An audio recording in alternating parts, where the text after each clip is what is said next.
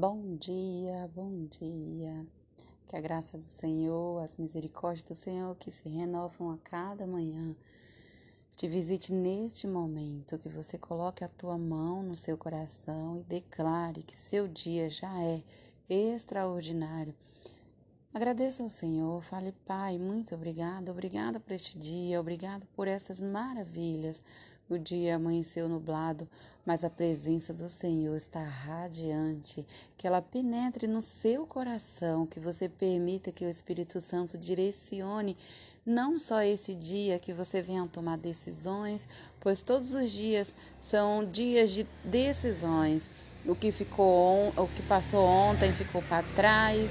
O que importa é o presente. O futuro pertence a Deus, mas que você neste dia tome posse que seu dia é, será extraordinário e que você convide o Espírito Santo e direcione, que ele filtre tudo que você vai falar, tudo que você vai ouvir e principalmente o que descer para o seu coração. Que você tenha um regozijo no Senhor e que nada venha tirar a tua paz e a tua alegria, porque só de levantar, de estar com saúde, de estar com, com conseguindo. É, é, enxergar o mundo. Muitas pessoas estão doentes, muitas pessoas estão desanimadas, mas porque elas não sabem, uh, não, não permitem ou não convidam o Espírito Santo de Deus para direcionar a vida delas.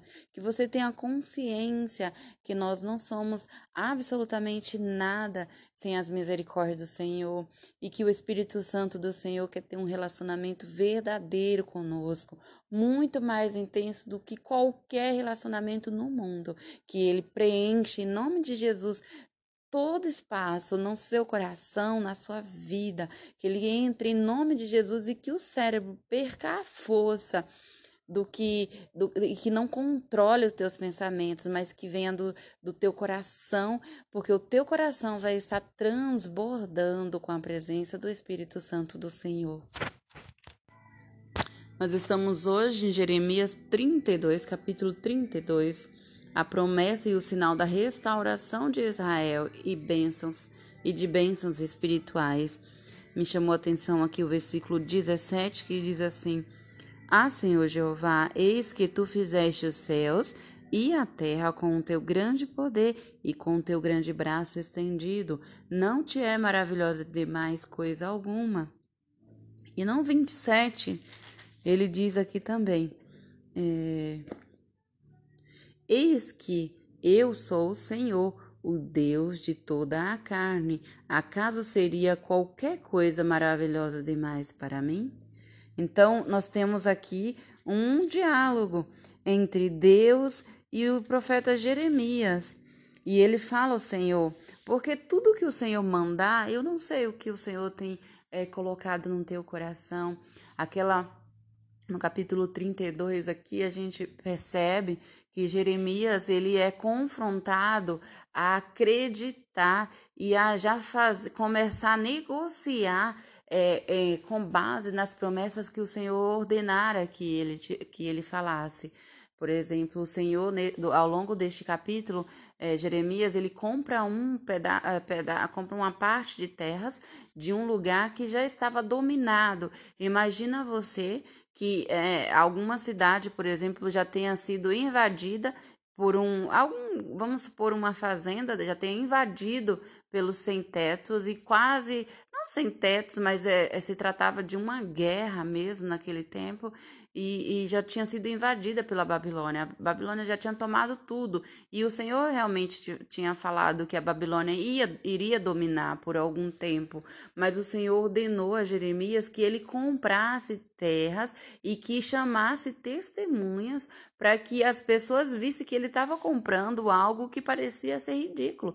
Como que compra alguma terra que foi possuída por inimigos, que já não é mais o controle do dono, nem do dono, nem, nem seria de, do comprador. Então Jeremias ele chamou ali preso, ele chamou testemunha, chamou a Baruque, o melhor amigo dele, secretário, e ele fez uma compra, fez a compra dessas terras, mesmo já possuída, porque Deus tinha colocado, é, tinha prometido para o povo que eles voltariam a prosperar e seriam felizes ali naquele lugar.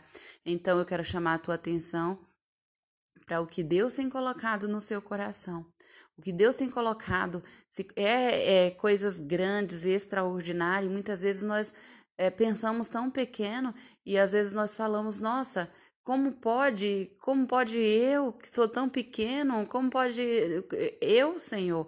E o Senhor, ele, é, o profeta questiona o Senhor e fala que eh, questiona não, o profeta fala que coisa alguma é maravilhosa demais. E depois Deus mesmo responde é, perguntando: você não vai fazer este, este, esta compra ou você não vai fazer isso que você quer fazer? Você acha que tem coisas maravilhosas demais para mim que criei os céus e a terra? Deus criou o céu e a terra. Então, o que quer que seja que Ele tenha colocado no seu coração, Ele está te perguntando: acaso eu é, sou sou é, tenho limitação? Acaso, acaso alguma coisa que eu tenho colocado no teu coração é maravilhoso, é extraordinário demais que eu não possa cumprir? Simplesmente creia e faça como Jeremias. Comece por um ponto que o Senhor está colocando no seu coração. Eu não sei o que é, mas comece a praticar, comece a marcar datas nos seus projetos, comece, comece a estudar sobre este assunto, porque o Senhor ele vai te honrar.